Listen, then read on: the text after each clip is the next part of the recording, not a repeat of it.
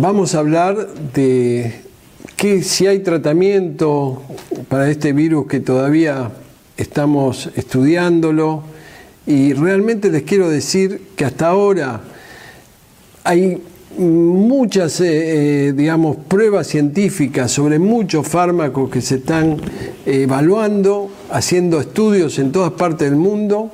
este es un gran desafío que tenemos los científicos, pero lo que estamos viendo en estos momentos de que hasta ahora no hay ningún tratamiento totalmente efectivo. Es decir, no tiene cura y todavía estamos trabajando en el tema de la vacuna que en otros momentos les voy a explicar en qué fase estamos.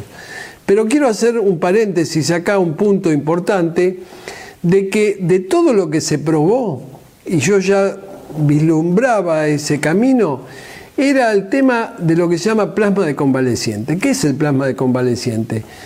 Bueno, el plasma de convaleciente es que a través de una transfusión de sangre con una máquina, no es indoloro, las personas que tuvieron el virus generan anticuerpos. Esos anticuerpos son los que neutralizan el virus y lo que se vio es que así como en la Argentina esto tenemos una larga historia con el Mastegui, que es un, digamos, en pergamino, un instituto viral donde hay un virus que se llama Junín, que el doctor Mastegui aplicó cuando teníamos una mortalidad del 30%, este plasma o suero de enfermo, plasma de convaleciente. En este caso, lo que se está viendo por estudios de Estados Unidos y acá mismo, donde se está viendo que eh, la aplicación de test plasma de convaleciente es lo que más resultado ha dado. Hasta ahora se está usando más en pacientes graves, aquellos que necesitan lamentablemente respirador, que están en terapia intensiva.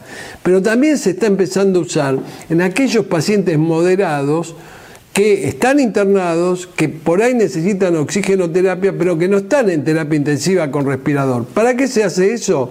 Para que no pasen digamos, esos pacientes no tengan que caer en terapia intensiva, porque justamente la terapia intensiva es el cuello de botella del sistema y obviamente sabemos que las personas internadas lamentablemente en terapia intensiva tienen una mortalidad entre 30 y 70%. Así que eso y los anticuerpos monoclonales hasta ahora es lo que nos está dando más resultados.